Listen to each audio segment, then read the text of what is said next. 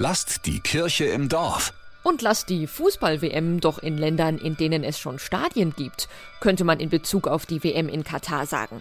Viele Leute haben irgendwie nicht so richtig Lust aufs WM-Schauen, aus politischen Gründen zum Beispiel und vielleicht auch um ein Zeichen gegen die FIFA zu setzen. Damit auch eingefleischten Fußballfans der Boykott leichter fällt, haben sich Fußballfans und Gastronomen in Nürnberg was ausgedacht. Wir wollen nach Möglichkeit viele Leute, die sich vielleicht anschauen würden, wenn der November immer grauer wird, vom Fernseher weghalten, Alternativen anbieten. Sagt Boris Braun, Gastronom in der Nürnberger Altstadt. Er und Kollegen haben sich mit dem ersten FCN-Fanclub Faszination Nordkurve zusammengetan. Norman Pierhan vom Fanclub. Da kam eben die Idee, dass wir an verschiedenen Tagen, wenn die WM-Spiele stattfinden, vor allem wenn es dann in die wichtigen Spiele geht, Richtung Viertel, Halbfinale und Finale, ein Gegenangebot schafft, was möglichst breit gefächert sein sollte. Wir haben ein Sportangebot von Basketball bis Fußball. Wir zeigen Filme im Kino. An diesem Abend gibt es einen Rundgang an sogenannten Stolpersteinen vorbei.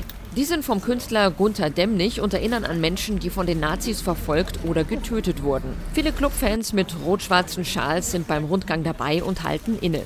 Für diese junge Frau heute Abend die bessere Wahl als das Spiel Deutschland-Spanien? Ich äh, würde es generell gucken, aber alles, was mit Katar zusammenhängt, erstens mal die Jahreszeit passt nicht.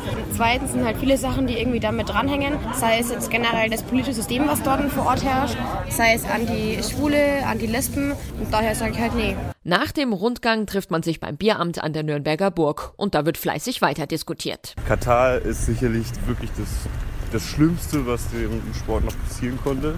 Aber diese Auswüchse gibt es ja schon viel länger. Ich persönlich denke halt, das ist wie jetzt beim Klimawandel und so weiter. Bringt vielleicht nicht unbedingt was, wenn wir jetzt als Nürnberger sagen, wir boykottieren das Ganze. Aber ich denke halt, irgendjemand muss anfangen. Und je mehr mitziehen, dann bringt es vielleicht eher was. Die Einschaltquoten geringer sind. Zum Abschluss der Aktion gibt's heute dann Freibier. Ein extra gebrautes Boykottbier. Wir haben genug Freibier.